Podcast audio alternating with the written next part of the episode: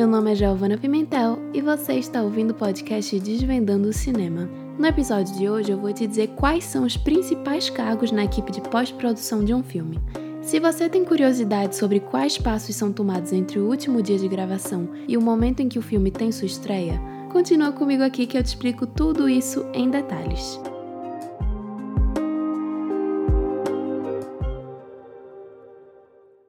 Assim como já foi comentado no episódio 1 desse podcast, a partir do momento em que a equipe de filmagem cumpre todo o cronograma de gravações e fica com o material bruto do filme, se inicia a etapa da pós-produção. A pós-produção envolve algumas tarefas. Uma das mais conhecidas popularmente é a montagem do filme, também conhecida como edição, e nessa etapa vai trabalhar o montador. Esse profissional vai ficar responsável por selecionar os takes e juntar cada pedacinho até formar o filme por completo.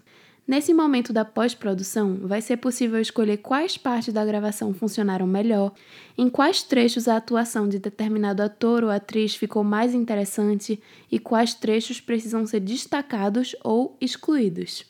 Tudo isso pode ser feito porque na produção são obtidos ângulos diferentes de uma mesma cena, para que eles sejam intercalados ou sejam postos em sequência de forma que o filme fique mais bonito, que os atores se destaquem e que a narrativa aconteça de uma forma fluida. Horas e horas de filmagem obtidas na etapa anterior, ou seja, na gravação, vão ser analisadas para que duas ou três, dependendo do tamanho do filme, sejam selecionadas e exibidas ao público.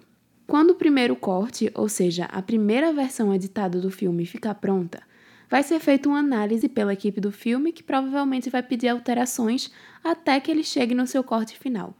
É muito comum que o primeiro corte seja mais longo que o corte final, porque ao analisar o filme, algumas cenas podem ser descartadas ou diminuídas para que ele flua melhor ou atinja uma marca de tempo desejável pela equipe. Antes da montagem, se o filme tiver sido gravado em película, vai ser preciso fazer o processo de telecinagem, que é um método de conversão de filmes para o vídeo digital. Como a maioria dos filmes atualmente já são gravados no digital, essa etapa não acontece sempre. Segundo o jornal de entretenimento DAV Club, 92% dos filmes foram rodados em digital no ano de 2017 e esse número só vem aumentando com o passar dos anos. Apesar disso, alguns filmes continuam fazendo uso da película, como os mais recentes La La Land dirigido pelo Damien Chazelle, Infiltrado na Clã, dirigido por Spike Lee, e O Farol, dirigido por Robert Eggers. Além desses, existem muitos outros filmes atuais que foram gravados dessa forma e precisaram de uma conversão para o digital para que a distribuição fosse possível. Quando o filme é gravado em película, o processo de montagem pode acontecer tanto com a conversão para o digital quanto com o corte físico da película, unindo os pedaços para formar o filme. Era assim que o cinema funcionava antes da possibilidade de se montar em ilhas de edição e computadores. No momento da pós-produção, também acontece a edição de som, em que os arquivos de áudio que foram gravados no local da filmagem e também sons adicionados depois são sobrepostos com a ajuda de programas especializados para que a cena fique verídica em termos de sonoridade pelo editor de som. Alguns exemplos de sons que podem ser adicionados depois são o som de passos, o som de uma porta abrindo, o som de uma janela fechando, som de um cachorro latindo, de um avião passando, de talheres, de um chuveiro. Enfim, são muitos os sons que podem ser adicionados ao filme na etapa da pós-produção.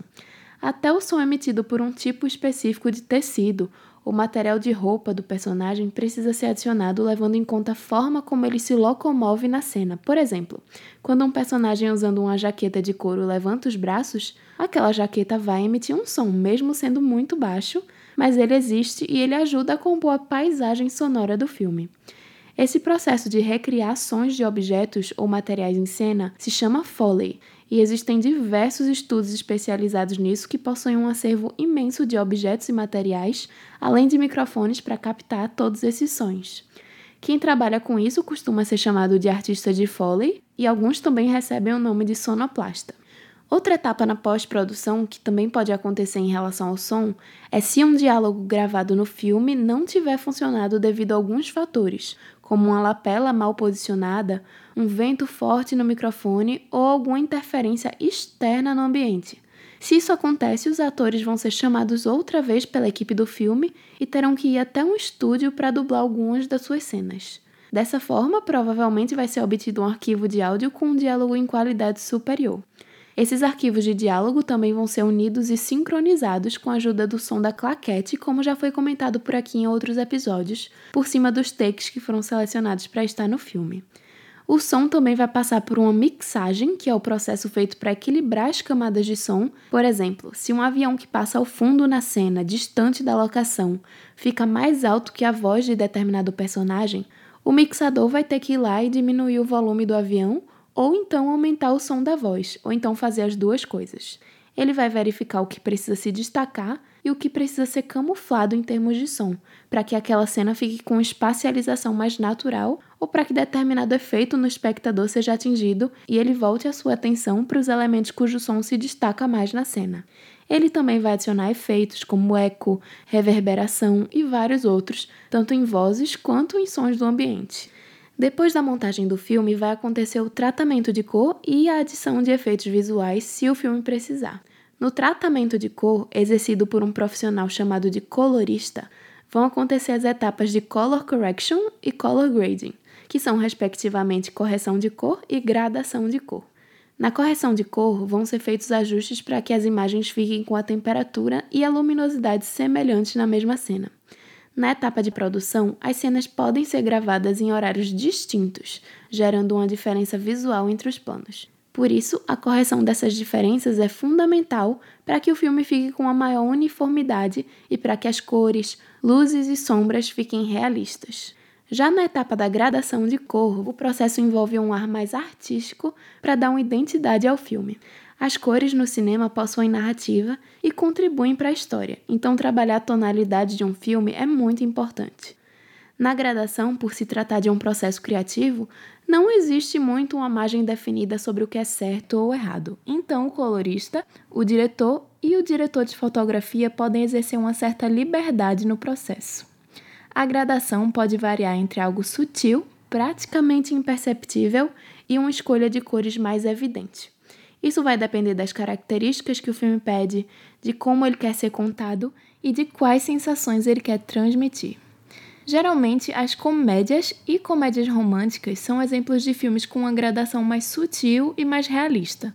Já os filmes como O Fabuloso Destino de Amélie Poulain, Matrix e Mad Max são alguns exemplos de gradações mais acentuadas. Na etapa de adição de efeitos visuais, isso vai ser feito por profissionais especializados em VFX e CGI, que são respectivamente efeitos visuais e imagens geradas por computador. Assim como os estúdios de Foley, existem estúdios voltados para essa etapa do filme, especializados em computação gráfica. Se na cena precisa ser adicionado na pós-produção um prédio em chamas, ou um personagem não humano, ou um carro voador, tudo isso vai ser feito por esses profissionais. Essa é uma etapa que requer tempo por se tratar de um processo complexo, então justifica o fato de que filmes com efeitos visuais geralmente demoram mais para chegar até os cinemas se comparados a filmes que não demandam efeitos visuais. Quando o filme chega ao seu corte final, recebe as correções e gradações de cor, tem suas trilhas de áudio editadas e mixadas, recebe os efeitos visuais necessários e é exportado nos formatos exigidos para sua exibição, ele então está preparado para a próxima etapa, que é de distribuição e divulgação.